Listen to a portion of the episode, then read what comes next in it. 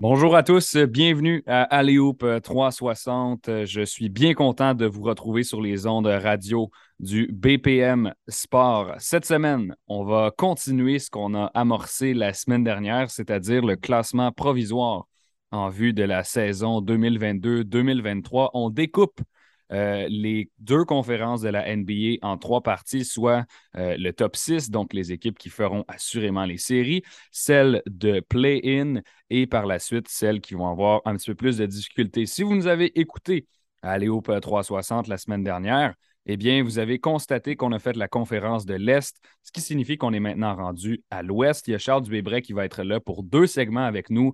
Euh, le premier consacré au top 6 et par la suite, les neuf autres équipes. On va passer sur elles un petit peu plus brièvement. Et en fin d'émission, euh, restez à l'écoute puisqu'on reçoit Fabrice Ville, fondateur euh, du, de l'organisme pour trois points euh, et qui va discuter euh, du passage en fait des Raptors à Montréal en fin de semaine et de leur engagement communautaire pendant la fin de semaine.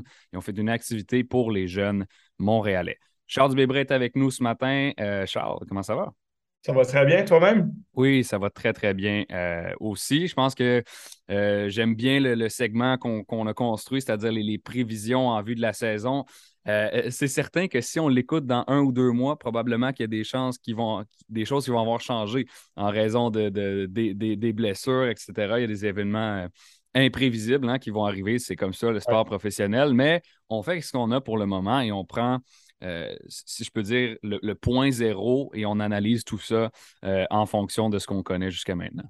Ben, quand, quand, on se prête au jeu des, des prédictions, c'est aussi euh, euh, se, se, se, livrer euh, publiquement et, prendre le risque que certaines de ces prédictions-là ne, se réalisent pas. Hein. Je veux dire, même les, les, les, plus grands analystes du monde, puis les plus grands coachs ou directeurs gérants, s'il y avait à se prêter à ce jeu-là, on le voit, la NBA, à chaque année, font leur fameux sondage des, des, directeurs gérants, puis les résultats ne sont pas unanimes, loin de là. Donc, forcément, c'est biaisé par, par ce qu'on pense, mais en essayant d'être neutre, il euh, faut, faut, faut, se dire, un peu comme dans la conférence de l'Est, que je pense qu'il y a des groupes d'équipes. Euh, donc, les, pour les gens qui nous écoutent, euh, mm-hmm de, se faire dire, par exemple, Ah, oh, tu as mis telle équipe deuxième au lieu de troisième. Oui, bon. Là, on fait un classement après dans l'absolu de dire que telle équipe a fini deuxième. Peut-être que c'est parce qu'on pense qu'elle va finir 55-27, euh, puis que l'équipe en dessous va finir 54-28, puis qu'en bout de ligne, le meilleur joueur de, telle équipe euh, va manquer trois semaines à cause d'une entorse à la cheville, puis ça a changé les résultats un peu. Donc, euh, forcément, c'est une espèce d'approximation de, euh, qui est plus fort que qui ou dans quel ordre on place les équipes à la ligne de départ euh, sur cette saison de la NBA, sachant que euh, si tu es les, Warriors de Golden State avec Steph Curry puis tu viens de gagner ton quatrième championnat, ben, tu n'es pas dans le même mode que les Rockets de Houston qui sont en reconstruction totale. Mm-hmm. Donc, ça, on peut clairement établir une hiérarchie avec ça. Après, à l'intérieur de cette hiérarchie-là, il va bien entendu y avoir des blessures qui vont modifier la donne. puis je pense que justement, particulièrement dans l'Ouest, où la course de 1 à 9 euh, peut, être assez serrée parce que je pense qu'il y a à peu près neuf équipes intéressantes dans l'Ouest. Euh, mais de dire, bon, qui, va finir plutôt vers la huitième, neuvième place, euh, ben, il suffit peut-être que l'équipe qu'on prédisait cinquième, sixième ait une ou deux blessures importantes et puis c'est peut-être eux qui vont tomber neuvième et faire grimper par le fait même d'autres équipes. Donc, c'est simplement un état des forces aujourd'hui, le 16 octobre, pour se dire avec quoi on amorce la saison. Avant d'enregistrer, Charles, on, s'est fait un plan de match, on a un peu découpé tout ça. Et tu me disais que tu avais un top 3 qui était quand même, euh, quand même défini pour ce qui était des, prétendants au titre, au championnat dans la conférence de l'Ouest. On parle des Clippers, des Warriors et des Nuggets. J'aimerais que tu détailles un peu ta position sur ces équipes-là. Oui, et on, parlera des Suns un peu qui ont un cas particulier, parce que je pense que les Suns sont durs à évaluer, mais potentiellement à rajouter là, à ce groupe-là. Mais pour revenir aux trois premiers, ben, disons qu'en général, dans l'NBA, d'une saison à l'autre, le champion défendant, euh, peut-être à l'exception, malheureusement, du départ de Kawhi Leonard de Toronto, là, qui a changé vraiment la donne ici, même si les Raptors ont quand même été euh, excellents la saison suivante. Mais l'équipe qui a gagné, c'est toujours l'équipe avec laquelle tu es peut-être le plus confortable d'y aller l'année suivante et dire ben oui, ben clairement, je pense que cette équipe-là peut gagner, puisqu'ils viennent de le faire il y a quelques mois. Donc, il n'y a pas de raison de croire que Golden State n'est pas en mesure de, de répéter euh, ce qu'ils ont fait au mois de juin en, gagnant le championnat. Euh, je ne prédirais pas au jour d'aujourd'hui que je pense que c'est eux qui vont gagner. Je pense que c'est éreintant de gagner un championnat puis d'en gagner un deuxième de mm-hmm. suite, surtout avec une équipe vieillissante comme eux, même s'il y a quand même un bel influx de jeunesse à Golden State avec les, Jordan Poole, les Jonathan Cominga, Moses Moody et compagnie. Euh, mais je pense que Golden State doit forcément faire office de peut-être favori euh, dans l'Ouest parce que c'est une équipe qu'on sait qui, à tout le moins, ne flanchera pas pour des raisons de ou comment ils vont réagir dans les gros moments, est-ce qu'ils vont être à la hauteur. Écoute, cette équipe-là, ça fait une décennie qu'ils le prouve. Donc, je pense que Golden State doit être réinstallé là et moi, ce qui va m'intriguer simplement de voir à Golden State, c'est justement avec les petits problèmes de dynamique qu'on a en début de saison. On a vu hier les extensions de contrat de Jordan Poole, Andrew Wiggins. Euh, d'ailleurs, la signature d'Andrew Wiggins, euh, l'expert Bobby Marks d'ESPN soulignait le fait que c'est un contrat qui va leur coûter plus de 200 millions de dollars sur une saison, hein, parce qu'avec les, la, façon dont la taxe de luxe euh, fonctionne en NBA, une équipe sans Wiggins leur aurait coûté en tout et partout 299 millions, puis avec Wiggins, ça montait à presque 500 millions.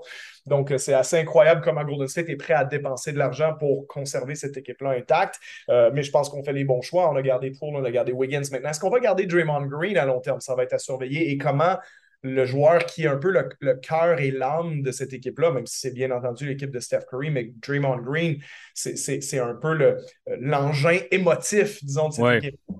Donc, son état d'esprit, vu ce qui est arrivé. Et est-ce qu'à Golden State, on a déjà pris des décisions sur lui ou pas? Est-ce qu'on a décidé qu'on allait ne pas le garder hein, parce qu'il va être vieillissant aussi? Est-ce qu'on est va l'échanger? Est ou est-ce que c'est tout simplement impensable parce qu'il fait partie de l'ADN des Warriors puis euh, on va lui donner une extension de contrat lui aussi? Bon, ça, ça va être intriguant à suivre et, voir comment ça peut impacter leur dynamique. Euh, mais cette équipe-là, l'année passée, n'oublions pas une chose, on pense Golden State, tirer les trois points, tirer les trois points, Curry, Thompson, mais essentiellement, Golden State gagne parce qu'ils étaient à ex avec Boston l'année dernière. La meilleure défense de la NBA, c'est une défense de fer, Golden State. C'était seulement la 17e meilleure attaque de la Ligue. Donc, c'est une attaque moyenne qui souvent se fait sauver les fesses par les exploits de Curry, de Jordan Poole dans les fins de possession, les trois points de Thompson. C'est pas une attaque de, de si haut niveau que ça. Par contre, c'est une défense de fer et ça, c'est souvent une bonne recette pour gagner. Donc, voilà pour Golden State. Euh, les Clippers, ben, c'est l'équipe sur papier. C'est de la profondeur, cette équipe C'est peut-être le meilleur effectif de la NBA, s'ils sont en santé, bien entendu. Il y a des gros points d'interrogation là-dessus, mais euh, Kawhi Leonard, c'est un joueur qui a déjà prouvé à plus d'une reprise par le passé qu'il peut être le meilleur joueur de l'équipe qui gagne le championnat puis livrer la marchandise dans les moments importants. Il y a un lieutenant de première qualité avec Paul George. Je pense que si Paul George est un numéro un, pas dans la discussion, mais Paul George en tant que numéro deux, écoute, ces gars-là ont 31, 32 ans maintenant, donc ils sont encore capables de te le donner, probablement pas pour très longtemps, euh, mais assumant qu'ils sont en santé, ils vont te donner euh, un, redoutable combo, un, one-two punch, comme on dit en anglais, et les joueurs complémentaires autour, il y, a peu d'équipes dans l'NBA qui ont la profondeur des Clippers. Euh, écoute, on va être capable en séries éliminatoires de mettre des Robert Covington, Norman Powell, Nicolas Batum, Marcus Morris autour de tout ça, sans compter la création des meneurs de jeu comme Reggie Jackson ou, John Wall. On ne sait pas au jour d'aujourd'hui ce que vaut John Wall à 32 ans en ayant très peu joué au basket dans les quatre dernières saisons, mais euh, je pense que c'est quand même intriguant de voir tout ça ensemble. Ivica Zubat, c'est pas un mauvais joueur. Terrence Mann est un bon joueur aussi. Donc, c'est pour moi Luke Kennard qui a lancé 45% de la ligne à trois points la mm-hmm. saison dernière. Donc, franchement, euh, une équipe qui a beaucoup, beaucoup de profondeur et qui est menée par euh, une vraie superstar. Donc, les Clippers font partie des favoris. pour, ce qui est de, pour ce qui est de Denver maintenant. Oui, pour ce qui est de Denver, ben, bien sûr, des gros points d'interrogation sur la santé de Jamal Murray, Michael Porter. Quand je dis points d'interrogation, on sait qu'ils sont prêts à revenir, mais la question, c'est est-ce qu'ils ont exactement le niveau d'avant ou est-ce que ça prend un peu de temps? Euh, ça, ça reste à voir. Maintenant, tu peux faire un argument que personne n'a été aussi bon dans la NBA à tout le monde saison régulière depuis deux ans que Nikola Jokic. Euh, Jokic, double MVP. Euh, il, mène de main de maître cette équipe-là offensivement par ses passes, par ses points, son tir extérieur, indéfendable, dominant au rebond, euh, meilleur défensivement que les gens pensent, et parce qu'il était exécrable au début de sa carrière, mais il est, beaucoup, de beaucoup supérieur à ce qu'il était avant, même si ça reste un défenseur dans l'absolu qui est moyen. mais avec le combo de Jamal Murray, lui, euh, avec Aaron Gordon, qu'on était allé chercher il y a quelques années, cette équipe-là, avant la blessure de Murray, euh, cette équipe-là faisait vraiment peur à tout le monde. Donc, on la récupère cette saison et comme certains analystes le disaient, je pense que pour Denver, c'est peut-être la plus grosse saison de l'histoire de leur franchise cette année. Euh, c'est une année parce que Denver, jamais vraiment historiquement, a été un, un prétendant au titre. Mais là, de dire que tu as le numéro 1 que ça te prend, tu as le numéro 2 que ça te prend, euh, tu as le numéro 3 que ça te prend, le, le trio Jokic Murray Porter sur papier, oui, ça, ça, ça, peut le faire. C'est en pratique que ça se complique. Hein. Exactement, il faut voir. Est-ce qu'on est capable de battre une équipe qui n'aura peut-être pas de, pas de grand sur le terrain. En, une finale de conférence contre les Clippers, qui Jokic défend, mais de l'autre côté, qui défend sur Jokic aussi? Parce que c'est pas, euh, pas le jazz de Utah de dire euh, ben écoute, on va exploiter Gobert d'un côté, puis comme on, switch tout de l'autre côté, puis on sait qu'ils ne veulent pas donner la balle à Gobert, ben on, est gagnant, puis on élimine Utah. C'est ce que les Clippers avaient fait. Maintenant, faire ça contre Jokic, tu sais, euh, si tu te retrouves avec des pick and roll, puis tu mets Reggie Jackson sur Nicolas Jokic, tu peux être sûr que Denver, ils vont la donner à Jokic la balle, puis Jokic, il va peut-être scorer 40 points cette game-là. Tu sais. Donc, ça va être très intriguant de voir sur le terrain ce que ça donne. Euh, mais il y a eu des belles additions dans cette équipe-là. Bruce euh, Brown de Brooklyn, c'est euh, un joueur qui a de la dureté, que, moi j'aime beaucoup. Je pense que c'est une, belle addition à cette équipe-là. Bones Highland s'est bien développé l'année dernière aussi. Donc, de, voir sa progression. Il paraît que Zeke Nagy fait très bien au camp d'entraînement. Kentavious Caldwell-Pope qui a de l'expérience de championnat. on a rajouté, bon, j'aime pas beaucoup à ce point-ci de sa carrière DeAndre Jordan, mais quand même, ça te rajoute un deuxième joueur intérieur pour euh, donner quelques minutes pendant la saison régulière. Jeff Green, toujours là. Donc, tu sais, il y a beaucoup de morceaux à Denver aussi. Puis je suis un très, très bon coach avec Michael Malone. Donc, euh, très intrigué de voir ce que Denver va donner. On complète le top 6 euh, maintenant. Charles, bon, tu as mentionné les Suns. On peut, on peut dire un top 3,5, là, dépendamment. Est-ce que les Suns rentrent là-dedans, oui ou non? Ça dépend de la journée, sûrement, et des nouvelles euh, sur la situation entre DeAndre Ayton, Monty Williams et compagnie. Euh, les Suns sont là. Et par la suite, on, ajoute à ce top 6 Memphis et Minnesota. Donc, un, petit 5-6 minutes pour discuter de ces équipes-là. Ben, disons que les Suns, euh, c'est toujours, en ce moment, ils ne sont pas très à la mode, hein, parce que DeAndre Ayton n'a pas l'air content, puis tu as eu la situation de Robert Sarver qui va vendre l'équipe, puis bon, tout le, négatif que ça met là, puis il paraît que les, la vibe au, Media Day, euh, à la journée des médias à Phoenix, qui ouvrait le camp d'entraînement, tout ça était dégueulasse. Ouais, c'est bizarre. Hein. C'était pas une bonne journée. Vraiment, vraiment étrange que, que, même des, certains analystes américains disaient en, 20 ans de couverture NBA, j'ai jamais vu ça.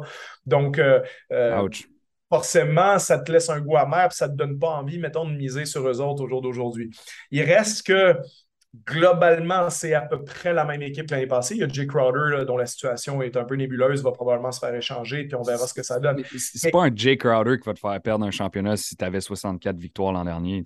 Non, puis, mais je veux dire, Jay Crowder, globalement, partout où il va, ses équipes sont bonnes. Puis je pense que c'est un très bon joueur euh, complémentaire sur une équipe de championnat. il fait un peu partie de la catégorie des, PJ Tucker et, et Oui, oui, oui, je vois ce que tu veux dire. Monde, les Danny Green, etc., même si je ne veux pas euh, tous les mettre sur un pied d'égalité, mais il fait partie de cette catégorie-là de, joueurs. Euh, c'est juste que avec tout ça, concrètement, cette équipe-là va encore avoir Chris Paul comme meneur de jeu, à moins que ce soit l'année où Chris Paul euh, vraiment descend son niveau euh, avec l'âge, mais rien ne nous laisse croire que ça va nécessairement arriver cette année. Devin Booker, c'est un joueur que même quand les Suns n'étaient pas bons, il mettait 25 points par match. Euh, il, est très. ça ne changera pas. Il, est constant. Il est constant, un, Un joueur dédié. Je ne suis pas le plus grand fan de Devin Booker, mais je pourrais te prédire aujourd'hui qu'il va scorer 26 points de moyenne cette année sans trop mouiller. Là, Puis, euh, à un moment donné, Cameron Johnson fait des bonnes choses, Cal Bridges est un très, très bon allié, peut-être le meilleur allié défensif de la NBA où il est dans la discussion. Je pense qu'il était première équipe d'étoiles défensive l'année dernière. Fait que, tu dis l'équipe qui va mettre Chris Paul comme général sur le terrain avec Devin Booker d'un côté, Michael Bridges de l'autre, DeAndre Ayton pour, euh, comme partenaire de pick and roll.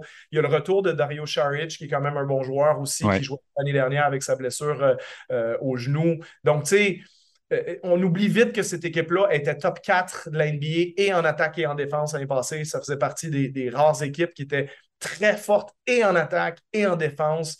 Donc, de dire, ben, il va y avoir une dégringolade à Phoenix, euh, on oublie vite que cette équipe-là a gagné, je pense, 64 matchs l'année passée, a fini avec la meilleure fiche de la Ligue. Donc, il faut quand même aussi se dire que peut-être, même si les Suns régressent, euh, parce qu'ils vont probablement, à mon avis, être un peu moins bons qu'ils l'étaient la saison dernière. Ils ont été aussi extrêmement bons dans toutes les fins de match, puis tout ça, ce qui a un peu impacté leurs euh, résultats. Mais bon, ils vont peut-être passer de 64 à 55 victoires, puis ça va les peut-être les laisser dans le top 3 au, ce, Ce serait pas dramatique parce qu'en fait, si tu as une saison de 64 victoires, tu ne peux que descendre à moins d'avoir une autre année complètement exceptionnelle. Oui. Puis il y a une chose qui existe, sans, s'attarder trop longtemps là-dessus, en NBA, on appelle ça les, victoires-défaites pythagoriennes. Euh, c'est-à-dire qu'en termes de, des points que tu marques puis que tu encaisses, euh, quelle est la fiche que tu devrais avoir par rapport à la fiche que tu as? Puis souvent, le différentiel que tu as entre ta vraie fiche et ton, ta, fiche pythagorienne, c'est un peu la chance ou ton efficacité en fin de match. Ou, quand je dis la chance, c'est parce que ben, des fois, tu as un lancé qui rentre à 12 secondes de la fin que s'il n'était pas rentré. Mais ça, ça change le résultat complètement du match, mais ça ne change pas complètement qui tu es en tant qu'équipe. Euh, donc, ça vaut ce que ça vaut, bien entendu. Et les Suns, l'année passée, c'était 59 victoires, leur, leur euh, pythagorien, alors qu'ils en ont gagné 64. Donc, ce qui te hmm. laisse croire que ils auraient probablement dû en gagner 59, mais ils en ont gagné 64 parce qu'ils ont bien géré les fins de match, parce qu'ils ont, ont été en santé, parce qu'ils ont, voilà, etc. Ils ont performé quand ça comptait. Donc, euh, les Suns, c'est peut-être pas une équipe de 64 victoires, c'était peut-être plus une équipe de 59 en réalité. Ah, OK qui va peut-être descendre cette année à être une équipe de 52-53, mais ça va peut-être être suffisant pour être la troisième ou quatrième meilleure équipe de l'Ouest. Si on va voir maintenant ce qui se passe du côté de Memphis, euh, Minnesota, c'est tes équipes 5-6 respectivement. Memphis, euh, comme tout le monde, j'adore John Morant. Euh, j'adore pas ce qu'ils ont fait dans le off-season, c'est-à-dire pas grand-chose. Hmm. Euh, c'est à peu près la même équipe. je pense que cette équipe-là a probablement un peu surperformé l'année dernière. Donc, un, gros coup de chapeau à Taylor Jenkins, leur entraîneur, qui est, excellent. gros coup de chapeau aux joueurs dans l'effectif aussi, qui, à mon avis, ont dépassé euh, les attentes qu'on avait envers eux, euh, puis qui ont éclos devant nos yeux maintenant, comme on en parlait avec Atlanta. Je ne les mets pas sur un pied d'égalité, bien entendu, mais tu sais, des équipes comme ça qui ont peut-être surperformé un peu trop vite, puis après ça, des fois, il y a un retour un peu plus dans la réalité des choses qui sont réellement.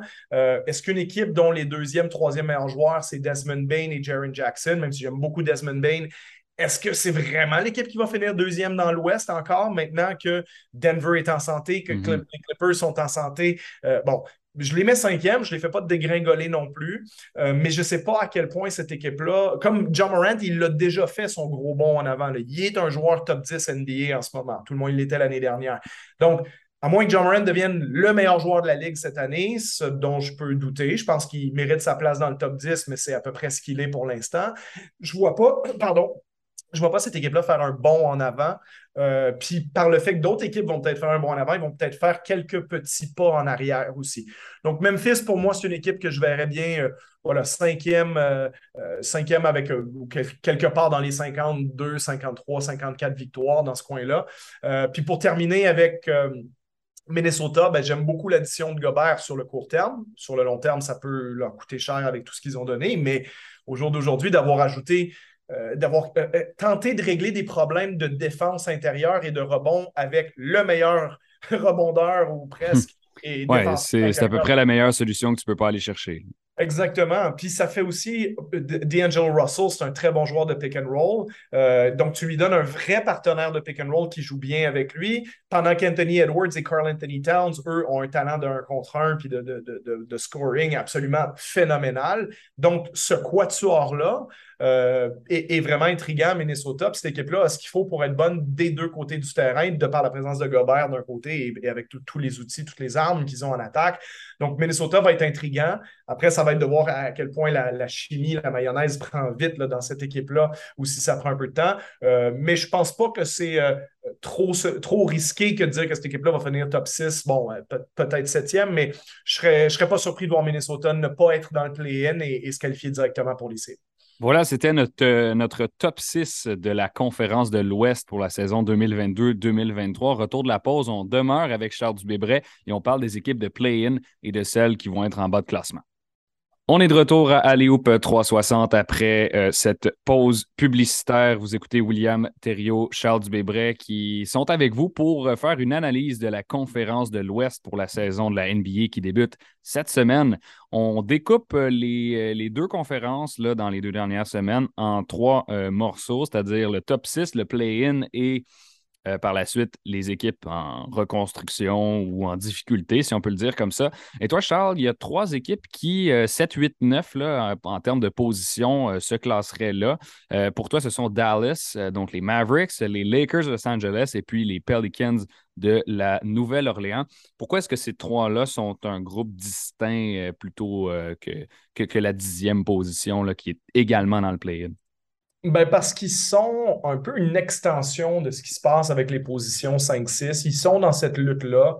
Euh, je pense que si tu es, par exemple, les Mavericks, tu commences pas du tout là, dans leur bâtiment. En ce moment, on ne parle pas de, se qualifier pour le play-in. Euh, mm. euh, je pense que c'est une équipe déjà d'un qui vient de faire la finale de, conférence de l'Ouest, euh, qui, a un peu éclos devant nos yeux avec les performances de Doncic, avec les, prouesses défensives qu'on les a vues faire en séries éliminatoires. Et c'est ça qui est intriguant aussi avec les Mavericks, c'est qu'il y a quelques années, ils ont produit statistiquement la meilleure attaque de l'histoire de la Ligue quand Rick Carlisle était encore là. Puis une attaque qui est bien entendu extrêmement héliocentrique autour de, de Luka Doncic. Mais défensivement, on avait des gros problèmes. Puis depuis que Jason Kidd est là, euh, ben, on a réussi à faire une défense qui, qui, titillait avec le top 5 l'année dernière de, la NBA. Donc, et Dallas l'a démontré en série. C'est ce qui leur a permis d'ailleurs de, franchir les deux premiers tours euh, et de se rendre jusqu'en finale de conférence. Maintenant, euh, c'était déjà une équipe où on trouvait Luka Doncic un peu esselé comme vedette de l'équipe. C'est un joueur qui est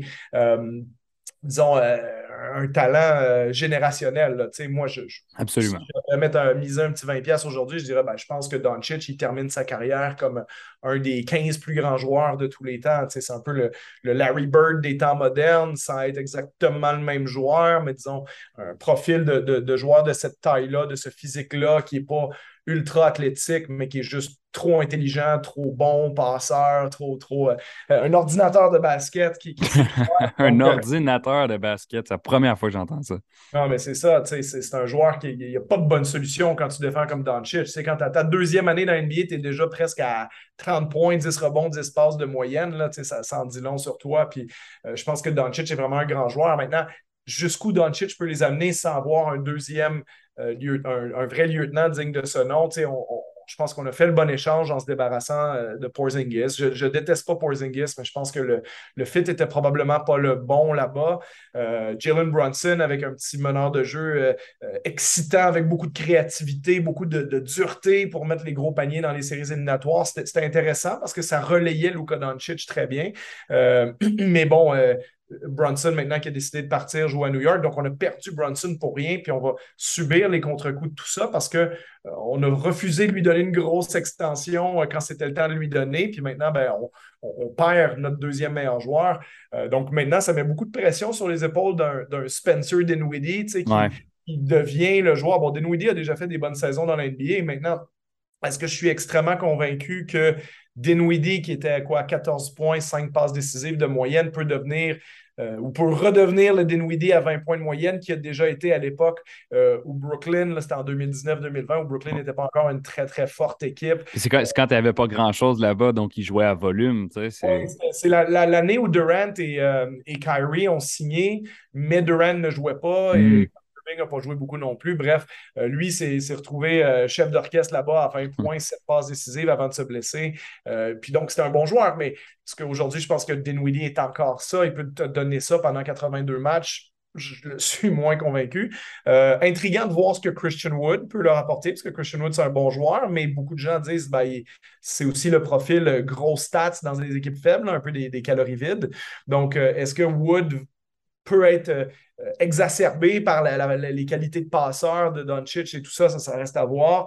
Euh, on est allé chercher Javel McGee, on est allé chercher, euh, on a encore, pardon, Reggie Bullock. As, essentiellement, tu as Tim Hardaway qui revient au jeu. C'est ça leur addition principale mm. parce qu'il était blessé la saison dernière. Donc, il y a quand même plusieurs joueurs moyens intéressants dans cette équipe-là. Je pense à Dorian Finney-Smith, je pense à, son nom m'échappe, Maxi Kleba, voire même Davis Bertans quand on en a besoin, Dwight Powell dans un autre style. Il y a plein de joueurs qui peuvent remplir un certain rôle. Powell, il peut finir les allées ou Davis Bertans, il peut écarter le terrain. Mais est-ce que je suis si excité que ça quand je pense aux, Mavericks? Probablement un peu moins qu'au top 6 de l'Ouest, mais Luka Doncic, je le redirai jamais assez, est, phénoménal. Et un monde dans lequel Luka Doncic traîne cette équipe-là à 51 victoires puis une cinquième place dans l'Ouest, je pense que c'est pas impensable non plus. Mais disons que il y a peut-être un phénomène, encore une fois, pour renommer cette équipe-là des Hawks d'Atlanta, une finale de conférence qui est peut-être suivie par une défaite en première ronde ou, en deuxième ronde, on verra. Mais euh, je les vois bien aller au, play-in et se qualifier pour les séries, mais après, ça va peut-être donner aussi une série de première ronde contre Golden State ou contre les Clippers. Et est-ce qu'ils peuvent traverser ça? Ça, c'est une, vraie question. Par la euh, suite, on a le, fameux Lake Show, euh, qui en ce moment, je ne sais pas si on peut le le, le, renommer à autre chose, le compliqué show, le whatever, là, mais c'est pour, pour, pour, pas dire autre chose, là, mais sincèrement, ça, ça va. Moi, je trouve ça complexe ce qui se passe à Los Angeles. On dirait que tout ce qui se passe dans un entraînement va faire les headlines le lendemain dans les médias. Donc, euh, c'est difficile de, se concentrer, de se concentrer sur le basket dans, cette, dans ce marché-là c'est toujours comme ça dans les gros marchés. Écoute, c'est comme le, Canadien de Montréal au hockey. C'est comme. Euh, moi, je suis l'actualité parce que j'habitais en France longtemps du, PSG, tu sais, puis tout ce qui se passe là-bas, c'est un, vrai téléroman. Puis c'est comme ça de toute façon dans toutes les grandes franchises. Et puis, euh, c'est jamais simple non plus les fins de carrière des grands joueurs. Rappelle-toi de la fin de carrière de Kobe Bryant. Les Lakers n'ont pas été très, très glorieux à ce moment-là, mais on veut traiter ces joueurs-là avec respect. Donc, euh, on essaie d'étirer des fenêtres qui sont peut-être euh, déjà un peu refermées. je pense que le gros problème à Los Angeles, il reste le même. Ça fait plusieurs fois que je le dis en ligne, je vais le redire aujourd'hui. C'est l'absence d'Anthony Davis comme superstar de la NBA parce qu'on a échangé Kyle Kuzma, Lonzo Ball, Josh Hart, un million de choix au repêchage, euh, Brandon Ingram. Tu sais, on a donné énormément, énormément, énormément de choses. Excuse-moi, Kuzma n'était pas dans le même échange, là, je me mélange peut-être un peu. Mais... Ouais, Kuzma, c'est l'échange de Westbrook. Euh, l'échange de Westbrook, pardon. Mais, Ingram, Ingram, Ball, Josh Hart et un million de choix au repêchage. Ouais, c'est ça. Parce qu'on se disait, quand LeBron James va commencer à avoir 38, 37, 38, 39 ans, puis qu'il va décliner, puis je pense que LeBron, dans l'absolu, il décline même pas aussi vite qu'on pensait. Mais c'est là que les Lakers misaient sur oui, mais rendu là, Anthony Davis va peut-être gagner le MVP de la NBA, puis LeBron va être son, acolyte. Puis, sauf qu'Anthony Davis, de un, il ne joue pas souvent au basket, puis quand il joue au basket, ben, il n'est pas le Anthony Davis de 2018. Donc, c'est un gros problème. Puis il quitte au troisième quart parce qu'il a mal au dos. Ben, c'est ça. Puis Anthony Davis, il a 29 ans, là, il n'a a pas 33. Là, il est encore tout à fait dans la fleur de l'art. Depuis, depuis le championnat de 2020, là, que, quand il y avait 27, on n'a pas vu grand-chose d'Anthony Davis, tant en termes de présence sur le terrain qu'en termes de résultats. Donc, c'est ça le gros problème. Donc, le, scénario optimiste pour les Lakers cette année, c'est, c'est le Anthony Davis Vengeance Tour. Moi, je ne miserais pas là-dessus, mais ce n'est pas une impossibilité que ça arrive. Un Anthony Davis qui se dit, garde là, ma carrière, elle va-tu vraiment prendre cette tournure-là? Ou là, là j'ai deux, trois ans pour prouver au monde que c'était pas un hasard que moi, j'ai été euh, cinq fois sur la première équipe d'étoiles, euh, ou quatre fois première équipe d'étoiles All NBA, euh, All Defensive Team, que j'ai fait huit fois le match des étoiles, que je suis dans le top 75 de l'histoire de la Ligue. Tu sais, il a ce talent-là, Anthony Davis, mais il ne nous l'a pas démontré beaucoup depuis les deux dernières années. Donc, Anthony Davis qui joue 75 matchs cette année, qui est une force défensive euh, comme il l'a été par le passé, qui, marque 25 points par match, qui recommence à prendre 10, 11, 12 rebonds par match et non 8, 9 comme il l'a fait depuis deux ans,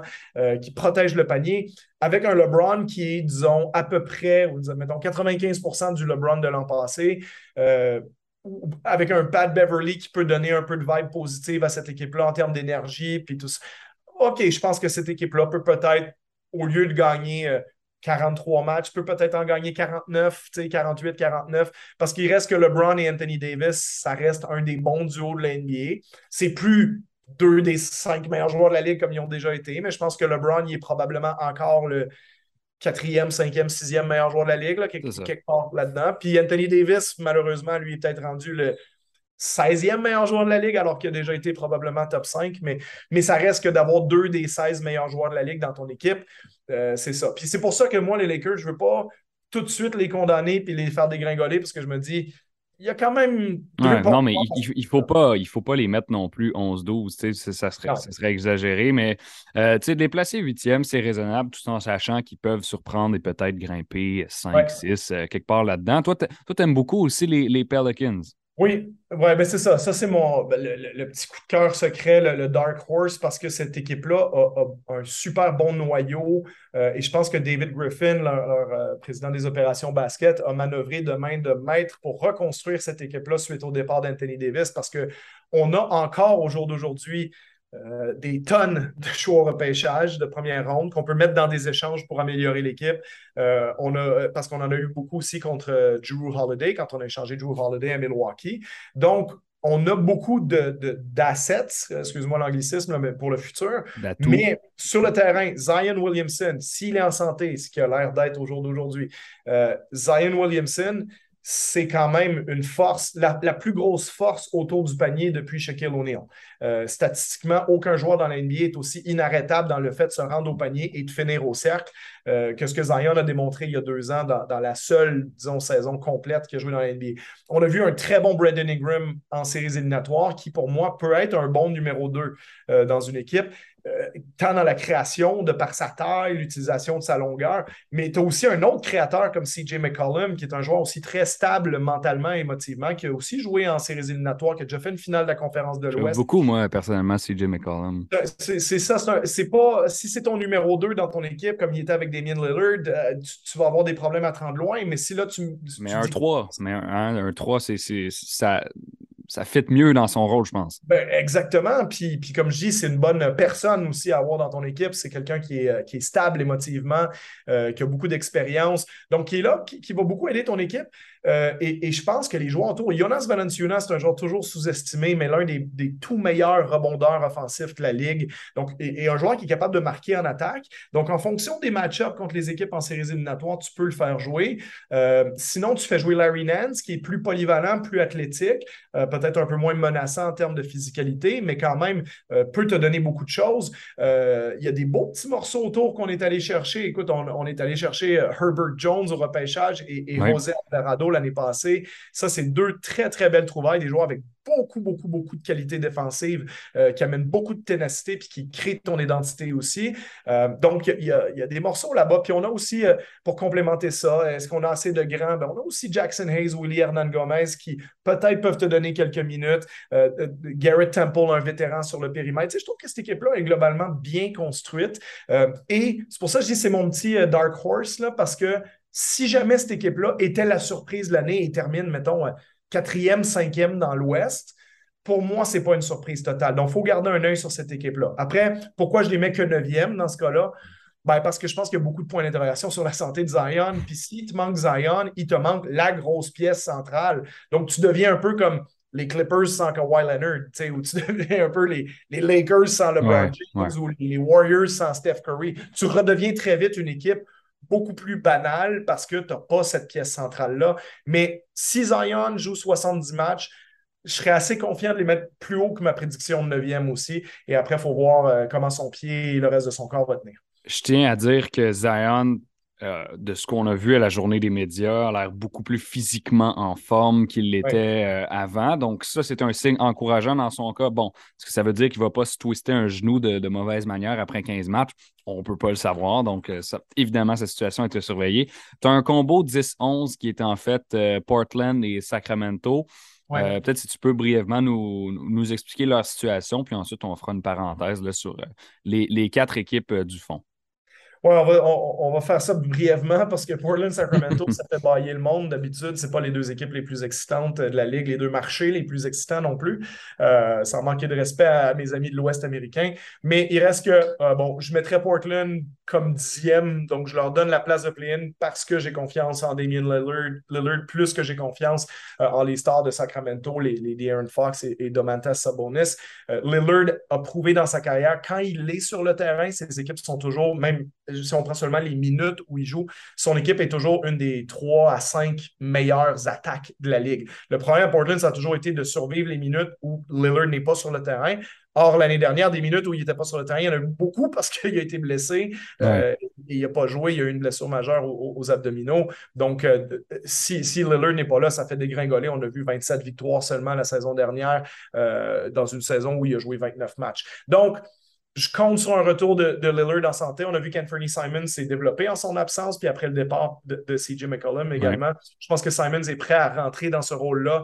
Euh, très jeune joueur, très, très talentueux. Grosse, grosse saison. 41% de la ligne à 3 points, 17 points de moyenne l'année dernière. C'est un joueur qui a seulement 23 ans. Donc, c'est un beau backcourt quand même. Et, je pense que Portland est un peu plus fort dans l'absolu qu'on pense. Quand je dis qu'on pense, c'est que c'est pas une équipe qui va gagner, à mon avis, 23 matchs. Là. Je ne dis pas qu'ils vont en gagner 42, mais quand tu as Lillard et Simons dans ton backcourt, Yusuf Nurkic, c'est un, bon joueur de centre. C'est pas une star, mais c'est un bon joueur de centre. Ils sont allés chercher Jeremy Grant des Pistons aussi. Donc, ça leur fait un bon allié aussi. Donc, tu as déjà quand même un, un 5 de départ assez compétent. Donc, s'il n'y a pas de blessure, peut voir ce noyau-là se glisser à la dixième place de l'Ouest. Euh, je ne les vois pas, par contre, menacer les équipes du top, du top 9, là, à mm-hmm. moins qu'il y ait des blessures majeures là-dedans. Et Sacramento, ben, par défaut, je les place 11e parce qu'il y a des petites choses intrigantes à Sacramento. Euh, eux sont très excités par rapport à la saison qui s'en vient. Le nouveau coach, Mike Brown, que je pense qu'il est un, bon entraîneur, qui est respecté, qui a eu beaucoup de succès comme assistant avec les Warriors dans les dernières années. Euh, De'Aaron Fox, Fox pardon, doit rebondir. Euh, bon, Harrison Barnes, Rashawn Holmes, on a quelques joueurs solides aussi dans cette équipe-là. Euh, l'addition de Malik Monk va probablement les, aider aussi. Mais pour moi, ça tourne beaucoup autour de De'Aaron Fox, qui lui vient de faire une saison euh, très décevante l'an dernier, qui, a diminué au niveau des points par match, des passes décisives, au niveau de son tir à trois points, qui, à sa deuxième saison de billet avait grimpé à 37 il il est retombé sous la barre des 30% Donc, euh, euh, pardon, silencieusement, parce qu'on ne parle pas beaucoup d'eux autres, euh, De'Aaron Fox a été une grosse déception l'an dernier. Donc, est-ce qu'on va avoir un De'Aaron Fox qui devient le, John Wall du pic de sa carrière? C'est le même profil de joueur qui fait des matchs des étoiles, voire des équipes en NBA comme on pouvait le prédire il y a peut-être trois ans de ça. mais en ce moment, disons que dans la catégorie meneur de jeu explosif, là, il s'est fait voler la vedette par John Morant. Et je pense que c'est une année qui va être importante pour lui parce qu'il il a 25 ans puis c'est maintenant. Là. On ne peut plus attendre. Ça fait dans la Ligue depuis cinq ans maintenant, depuis 2017. Euh, donc voilà, ça, complète mon top 11 euh, de l'Ouest. Ça nous laisse, euh, bon, euh, on, va, on va aller à la pause, euh, Charles, mais ça nous laisse en fait les Spurs, le Thunder, le Jazz et les Rockets, qui, bon, essentiellement sont des équipes en reconstruction et qui vont être dans la course pour Victor Wenbanyama, tout simplement. C'est ça que j'allais dire. Il y, a, deux mots à dire pour ces quatre équipes-là, c'est Victor Wenbanyama. après, les équipes ne sont pas exactement au même point les unes que les autres, mais le résultat final va être à peu près le même. Utah, on vient de, repartir à zéro. Oklahoma City, Houston, probablement une autre saison de, finir le plus bas possible pour essayer de rajouter une pièce à ce qu'on a déjà au, Jalen Green, au Chet Holmgren et compagnie qu'on a déjà accumulé.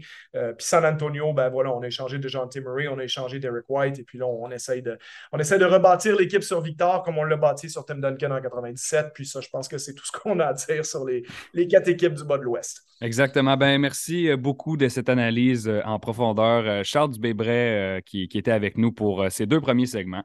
bonne semaine, Charles. Ben, merci à toi aussi. Salut. Donc, au retour de la pause, on parle avec Fabrice Ville du passage des Raptors à Montréal. On termine aujourd'hui l'émission d'Aléoupe 360 avec Fabrice Ville, fondateur de l'organisme Pour Trois Points. Je suis très content de le recevoir. Euh, en fin de semaine, au passage des Raptors à Montréal, il a participé à une clinique pour les jeunes donc, 150 euh, jeunes qui étaient, qui étaient réunis euh, au centre sportif de l'UCAM. Euh, donc, c'est un article qui détaillait ça dans la presse. Nicolas Richard qui a écrit ça vendredi dernier. Donc, une belle activité de la part des Raptors pour, pour donner un petit peu de basket, donner un petit peu d'encadrement à des jeunes d'ici qui étaient âgés entre 10 et 14 ans. Donc, il vient nous parler de cet événement, de l'implication communautaire également, de l'Alliance de Montréal pendant l'été et du passage, évidemment, euh, des Raptors au Centre Bell. Donc, Fabrice Ville, bienvenue à Léo 360. Eh, merci, merci de m'accueillir. Merci, bon, je, suis, je suis très content de, te recevoir aujourd'hui. Puis, bon, pour commencer, j'ai détaillé euh, brièvement l'atelier qui a eu lieu, mais dans tes mots, à, quoi ça ressemblait et, la réaction des jeunes là-dedans, euh, comment est-ce que c'était? Écoute, c'était une initiative qui a vraiment marqué les jeunes que j'ai vus. Là on, peut, on, pourrait dire que c'est un cliché quand on pense à des jeunes qui ont, euh, des, étoiles dans les yeux, mais c'était littéralement ça. je pense à un jeune qui s'est posé la question si on allait répéter l'expérience jeudi prochain parce que ça a eu lieu jeudi dernier. Et pour mhm. lui, on allait faire ça chaque semaine ou des jeunes qui se disaient Hey, wow, on est dans la NBA. il y avait en fait. donc, c'est vraiment absolument magique. Puis si je mets en contexte l'initiative en, tant que telle, euh, on parle d'initiative que les Raptors euh, font quand euh, ils voyagent à travers le Canada, de profiter de l'occasion pour connecter avec la communauté. Donc, en gros, on, se retrouve dans une situation où, à Montréal, alors que les Raptors souhaitaient organiser ce qu'on appelle ces fameuses cliniques communautaires-là, qui sont des cliniques où les, les, coachs de niveau, de niveau développement des Raptors agissent auprès des jeunes, puis font des ateliers d'une durée d'une heure, euh, euh, interagissent avec les jeunes, avaient besoin de coachs francophones. Et euh, le choix qu'ils ont fait, c'est de faire un partenariat avec Pour Trois Points, l'organisme dont je suis le fondateur, pour organiser en fait ces cliniques-là. Donc, dans, les, dans les deux dernières semaines, ça a été un effort de mes collègues et moi de travailler avec euh, des organismes locaux à Montréal et des écoles qui ont mhm. été extraordinaires, à mobiliser des jeunes. Donc, c'était une belle mobilisation communautaire quand on pense à, des écoles comme Lucien Pagé, Saint-Exupéry, les écoles primaires dans Montréal-Nord, euh, le, le, le, CBLE, qui est le, programme de Chris Boucher, ou encore euh, le Dawson Blues, qui ont amené des jeunes, et, et j'en passe. C'était une mobilisation collective pour faire en sorte que les jeunes qui sont issus de milieux défavorisés et accès à une, activité qui soit saine, soit euh, le fun. Donc, en gros, on a eu trois sessions d'une heure. Euh, la première étant des jeunes de niveau primaire et les deux dernières euh, étant des, initiatives, en fait, pour des jeunes de 14 ans et moins qui ont eu l'occasion de, de, coacher du basketball, en fait, excusez-moi, de jouer du basketball coaché par des coachs de pour trois points, mais aussi des coachs de l'environnement des Raptors. Et là, on pense à des coachs même qui sont locaux, euh, qui viennent du Québec. Rosanne Joly, qui est dans l'environnement des Raptors, qui est maintenant rendue à l'Université d'Ottawa, faisait partie du groupe. Il y avait le frère de Pascal Siakam, Christian Siakam, qui est aussi dans l'environnement des Raptors, qui était, qui était présent. Donc, collectivement, ça a été une initiative absolument extraordinaire. Le Centre sportif de l'UQAM a été euh, très gentil de nous accueillir là. Euh, puis moi, je suis très content, en fait, d'avoir pu participer à ça et de voir ce que les Raptors, en fait, respectent le fait qu'au Québec, ben, il y a des francophones qui veulent aussi connecter avec les Raptors. Donc, euh, somme toute, on, voit que c'est une activité qui a eu un, grand impact euh, positif. Et toi, dans, justement, dans l'article de la presse, tu disais que euh, c'était un genre d'initiative qui était hautement pertinent. Donc, pour toi, j'aimerais que tu puisses détailler sur, justement cette pertinence-là d'aller chercher les jeunes et de les encourager à, faire du sport, à avoir des bonnes habitudes. Bien, ben, je pense que c'est une initiative hautement pertinente à tellement de niveaux. Mhm. Euh, premièrement, au-delà du travail extraordinaire que les, écoles, les, clubs, les coachs font déjà auprès des jeunes, des fois des expériences euh, euh, marquantes comme connecter avec une équipe professionnelle, ce sont des expériences inoubliables. En début de conversation, je référais aux jeunes qui avaient des étoiles dans les yeux, c'est littéralement vrai. Je peux donner le témoignage d'une joueuse qui, présentement, manque beaucoup de confiance. Et il y a eu le passage euh, de Christian euh, Oloko, qui est une nouvelle recrue des Raptors, qui l'a juste regardé puis lui a dit Je te vois lancer, tu vas aller loin. Mais elle, elle en a parlé de ça, comment ça lui a donné confiance. Donc, ça, c'est un élément. Un autre élément, c'est la mobilisation des, organismes, euh, des organismes communautaires et des écoles. J'ai eu le témoignage également d'un collègue qui me disait que trois écoles primaires de Montréal-Nord n'avaient jamais collaboré ensemble sur différents projets. Et dans ce cas-ci, euh, parce qu'ils ont dû mobiliser les jeunes pour pouvoir faire le chemin de Montréal-Nord au centre-ville, euh, ça a été également une autre occasion de, voir des, écoles travailler ensemble qui est encore au bénéfice des jeunes. Mhm. Troisièmement, il y a vraiment des choses très, très simples comme les questions d'accessibilité. Des jeunes qui n'étaient jamais allés à l'UCAM. Et là, ils rentrent à l'UCAM puis ils pensent que c'est un gym de la NBA. Puis euh, on, ça donne l'occasion d'expliquer, non, non, c'est une université et tu peux, toi, devenir un joueur qui euh, va être également un étudiant dans ce milieu-là. Ou encore même, et je terminerai avec un exemple comme euh, un, exemple, un autre exemple, ou encore même une, situation où certains jeunes, on parle du centre sportif de l'UQAM qui est proche du, village gay, sont passés par le village gay et ça fait en sorte que une intervenante du programme Bien Basket à Montréal qui était en contact avec ces jeunes-là, a eu l'occasion de parler d'enjeux liés à l'homophobie, d'enjeux liés à la sexualité. Et donc, on peut voir comment un événement très, très, très simple est une occasion de développer ou de réfléchir à plein d'enjeux sociaux qui sont encore une fois au bénéfice de, jeunes. Donc, quelque chose de marquant qui est symbolique. Les jeunes s'en souviennent et ça crée quelque chose qui améliore le tissu social, selon moi. Donc, ça, ça, ça crée des, en fait, ça crée des ponts sur, différents aspects, euh, j'ai l'impression, et ça, euh, chapeau, chapeau aux Raptors et chapeau aussi à pour trois points d'avoir euh, organisé ça, justement. J'aimerais faire une parenthèse, Fabrice, si tu le permets, sur l'Alliance de Montréal qui a fait son entrée dans le paysage sportif de la métropole cet été et qui a fait du travail dans le communautaire. Donc, toi, tu, tu es dans ce milieu-là, évidemment.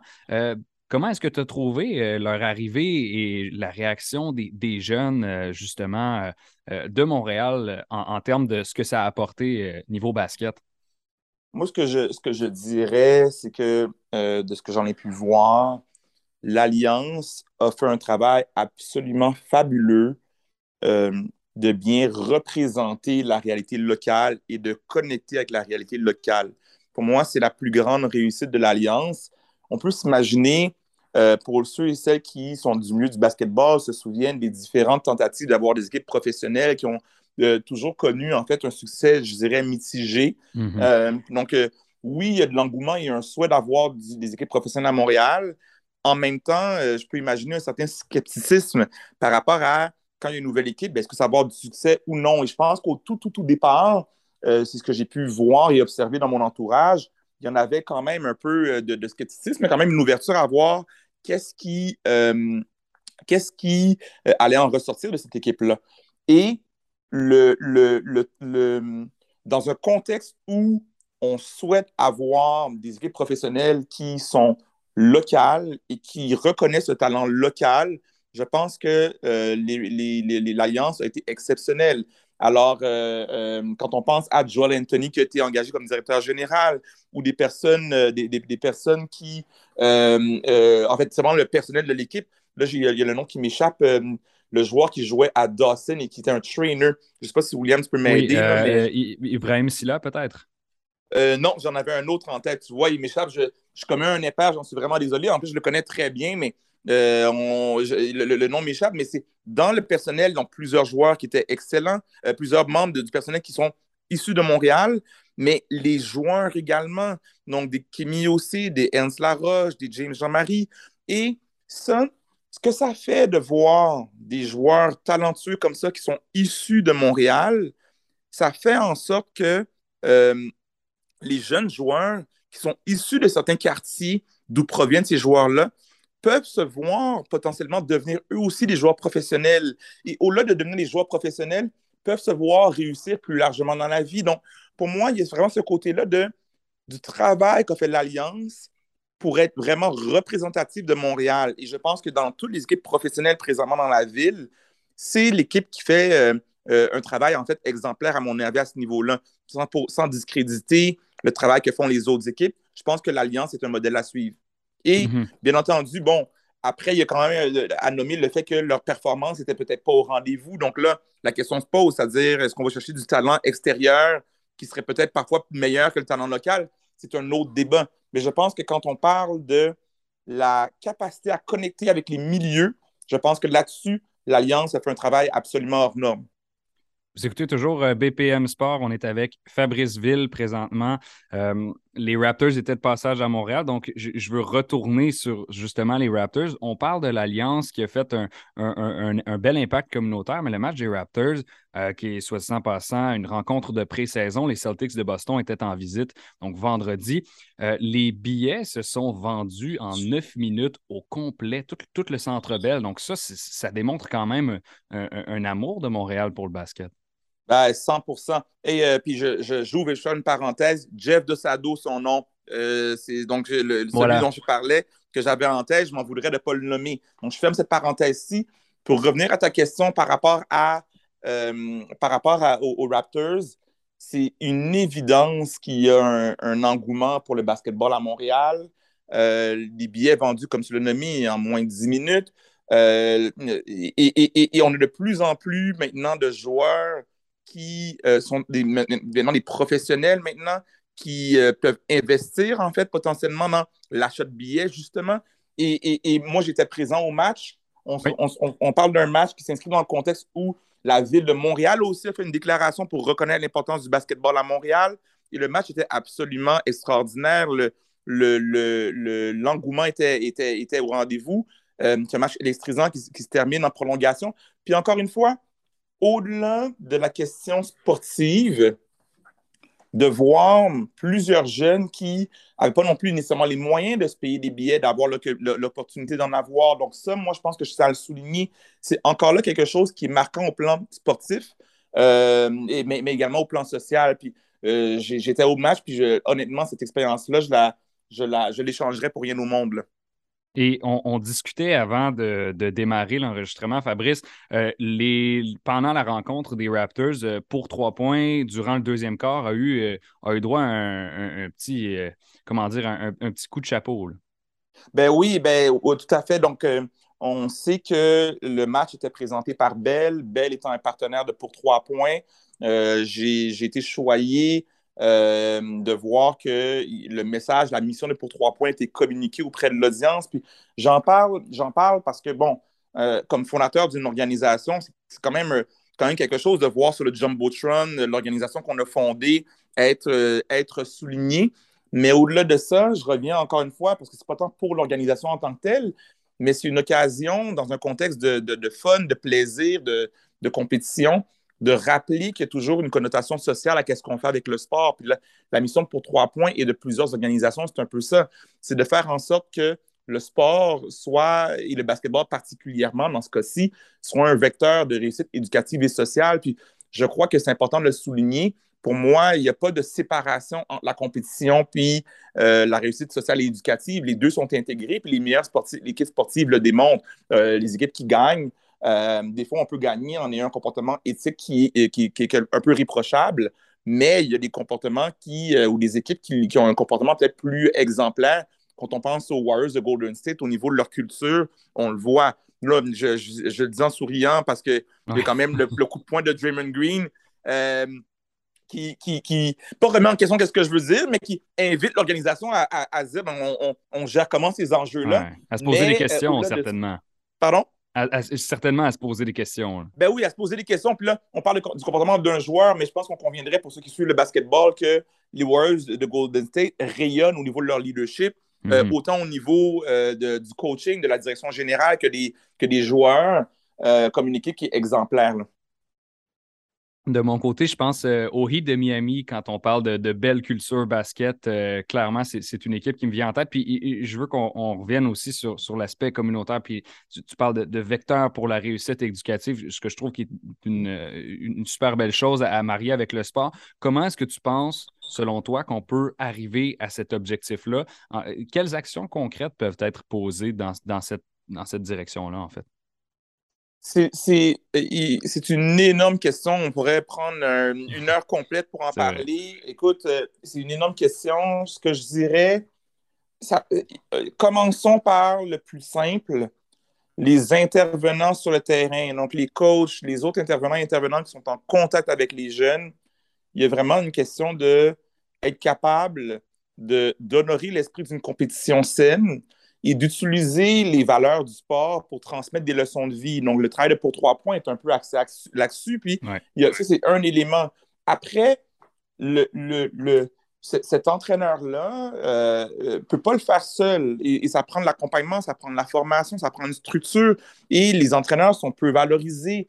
Et, euh, ça, c'est une question donc, qui fait en sorte qu'on peut bien vouloir, mais si on n'a pas les ressources pour accompagner, c'est un défi.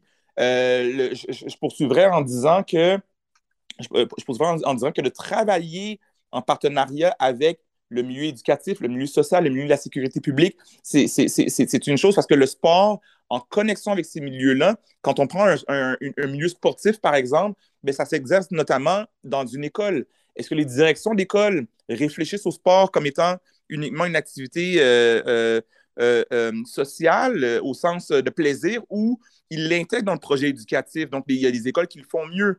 Et après ça, si on va plus largement, ça invite une réflexion collective sur c'est quoi la valeur du sport?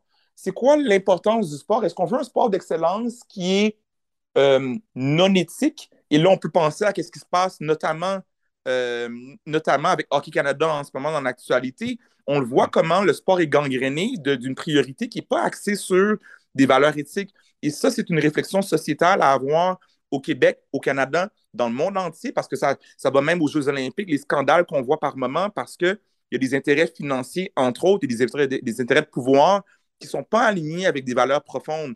Et donc, à petite, moyenne et grande échelle, il y a des choses simples qu'on peut faire au quotidien. Euh, il y a des choses qui sont très, très, très larges, qui réfléchissent une réflexion collective, puis c'est des changements qui vont être faits à long terme. Mais si chaque coach qui nous écoute réfléchit intentionnellement à ses actions auprès des jeunes, qu'elles soient positives et constructives, c'est déjà un bout de chemin de fait. Très, très euh, enrichissant comme, euh, comme discussion. C'était Fabrice Ville, fondateur de l'organisme Pour Trois Points. Merci énormément d'avoir pris de ton temps pour, euh, pour venir nous parler. Merci de l'invitation. Donc, c'est ce qui complète cette édition d'Aléoupe 360. William Thériault qui était à l'animation. Je tiens à remercier Fabrice qui vient de discuter avec nous, mais également Charles Dubébret qui était avec nous au bout du fil pour les deux premiers segments de cette émission. petite parenthèse pour les prochaines semaines. Donc, deux petites semaines de vacances. On vous retrouve dans, dans trois semaines. même heure, même poste. BPM Sport dimanche 15h pour Aléoupe 360.